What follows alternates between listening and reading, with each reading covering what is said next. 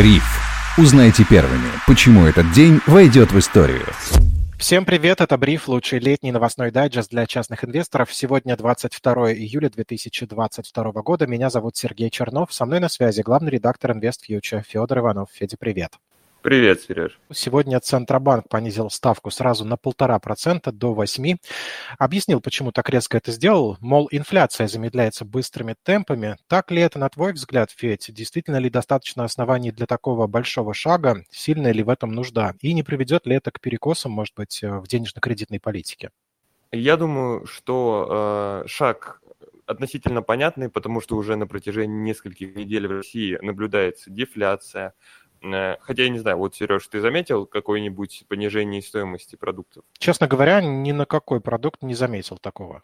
Ну, ты не заметил, а оно есть. Я тоже, честно говоря, не заметил, э, но э, она просто происходит небольшими темпами, и это скорее свидетельство о том, что а, рост инфляции прекратился, и то, что сейчас как раз-таки происходит такое медленное-медленное, вообще незаметное снижение э, цен.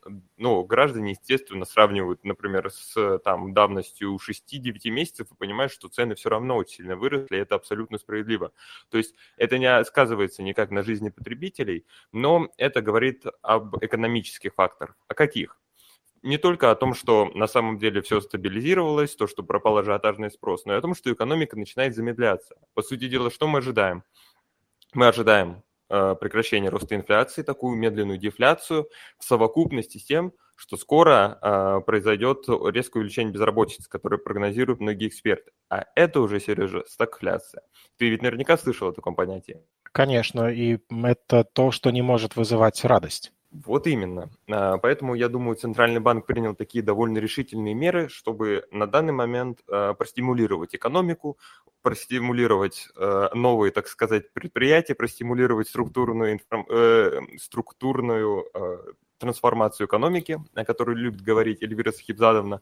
Ну, в общем-то, кажется, оно так э, и происходит, но мы посмотрим, конечно, будет ли иметь это какой-то долгосрочный эффект, потому что сейчас, с одной стороны, выдача кредитов растет, выдача ипотек растет, с другой стороны, эти значения все еще низкие и недостаточны для стимулирования экономики. То есть экономика все еще находится в стадии снижения, в стадии рецессии, и мы будем дальше наблюдать, ну, как бы тут важно понимать, что Центральный банк не полностью управляет экономикой, Центральный банк а, не может э, полностью проводить всю политику экономическую в России. Естественно, тут есть э, торгово-промышленная э, палата, Министерство финансов, президент, который еще активнее, наверное, чем Центральный банк сейчас на это все влияют.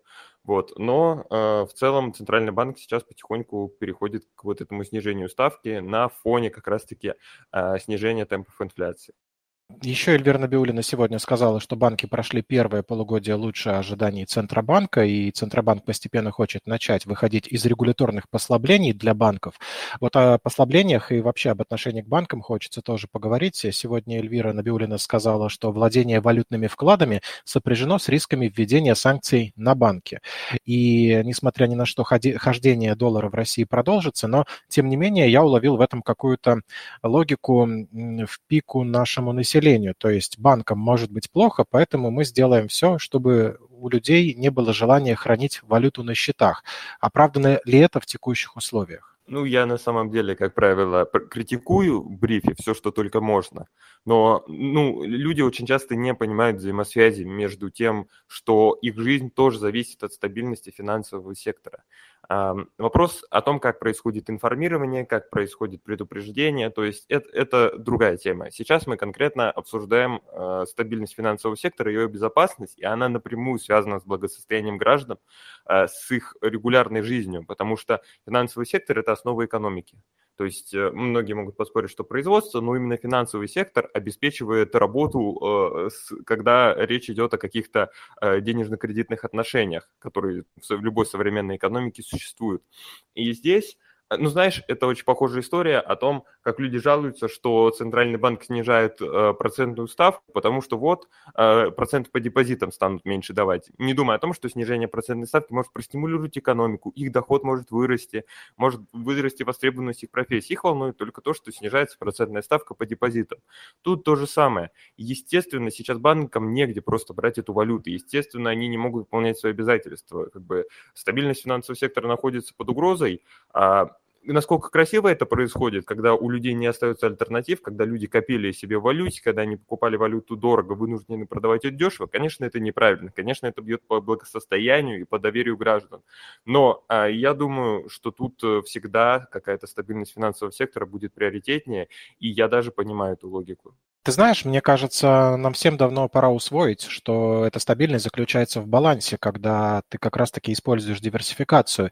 И если ставки по вкладам падают, это, конечно, для тебя может быть плохо, но только если ты вкладчик. Но в то же время, если ты, например, владеешь недвижимостью, и на нее благодаря снижению ставок по депозитам а, увеличивается спрос, потому что люди забирают деньги из банков, наконец, ты можешь заработать на этом. И вот в этом твоем личном, субъективном, индивидуальном человеческом балансе и можно можно как бы э, лавировать между изменяющимися экономическими условиями и все равно оставаться в каком-то, пусть небольшом, но все-таки плюсе. Всегда. Вот ты правильно говоришь, что у человека может быть депозит и квартира. И получается, что если доходы по одному снижаются, то растет стоимость другого. Хорошая очень логика, хороший пример. Да, говорю про себя, то есть ставки по депозитам снижаются, мне невыгодно, может быть, хранить деньги на счетах, поэтому я рассматриваю недвижимость к покупке, при этом у меня э, растет реальный спрос на ту квартиру, которую я сейчас продаю. Вот э, никаких э, секретных законов экономики, все просто на своем опыте. Еще из заявления Эльвиры Набиулиной, конечно, важно отметить э, ответ на вопрос, который ей задал наш коллега Евгений Попов, шеф-редактор F-News. Э, Эльвира Набиулина ответила на вопрос о поставках нефти так. Мы не будем поставлять нефть тем странам, которые введут предельные цены на нефть. То есть, иными словами, как я это расшифровываю, мы откажемся от покупателей, э, даже несмотря на то, что они там что-то готовы заплатить. Не скажется ли это плохо на нашем бюджете, Федь? Смотри, во-первых, она сказала, насколько я понимаю. Это важный момент. А, во-вторых, ну, отчасти, наверное, понятная логика, о которой она говорила, то есть те, кто не захотят покупать у нас нефть дороже себестоимости, тем мы и не будем поставлять. И, наверное, учитывая, что так или иначе даже наши госкорпы работают на коммерческой основе, им нужно получать прибыль, а, естественно, они не будут продавать тем, кто предлагает им цены по себестоимости, и поэтому, наверное, и пошло такое обсуждение.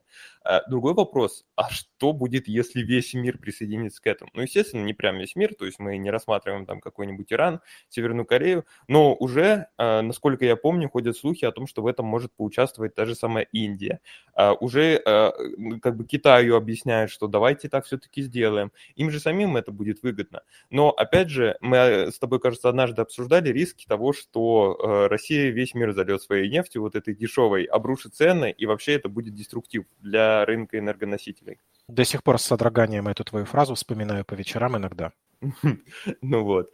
И э, я думаю, что это приведет к очень сильному дисбалансу на рынке энергоносителей, потому что те страны, которые не присоединятся, они будут российскую нефть покупать условно по более высокой цене, но все равно по очень низкой. А получается в другом мире, э, ну как бы другие будут видеть то, что Россия тоже продает по более низкой цене, э, пострадают э, и другие экспортеры нефти, которые, ну казалось бы, не хотят по такой низкой себестоимости продавать, а учитывая, что в России низкая себестоимость нефти, если сравнить его ее с той же самой сланцевой нефтью США, может э, вообще полный коллапс на рынке нефти случиться. И, наверное, э, ну, сейчас непонятно, будет ли, э, будут ли страны, которые как раз-таки хотят ограничить Россию, наложить на нее очередные санкции, вводить вот этот потолок цен, потому что это пока выглядит как огромный деструктив не только для России, но и просто для всего мира. А мир уже полностью страдает, э, ну, весь мир страдает от санкций, наложенных на Россию. Я бы даже сказал, мир дышит на ладан. Ну, как минимум, такое ощущение пока складывается. Э, будем надеяться, пронесет. Таким было 22 июля 2022 года. Сегодня мы завершаем второй сезон «Бриф». В отсутствие ежедневных трансляций будут выходить специальные выпуски на самые актуальные темы, в том числе, возможно, из Карелии, куда вы можете отправиться вместе с командой InvestFuture и стать более опытным инвестором, чем являетесь сейчас. Ссылка на интенсив будет в описании. Подписывайтесь на нас на Яндекс Музыке и других платформах. Вместе мы сильнее. Я бы мало что смог без всех моих соведущих в этом сезоне. Евгения Попова, Павла Гуценко и, конечно, моя большая благодарность тебе, Федь. Спасибо за труд. Сереж, спасибо тебе. Ты лучший ведущий. Я надеюсь, мы увидимся с тобой уже в третьем сезоне. Терпи, не плачь. Это был главный редактор InvestFuture и претендент на медаль за лучший отпуск Федор Иванов. Спасибо всем, кто работал над подкастом «Бриф» в этом сезоне и слушал нас. Меня зовут Сергей Чернов. Отличного настроения. До встречи в новых выпусках.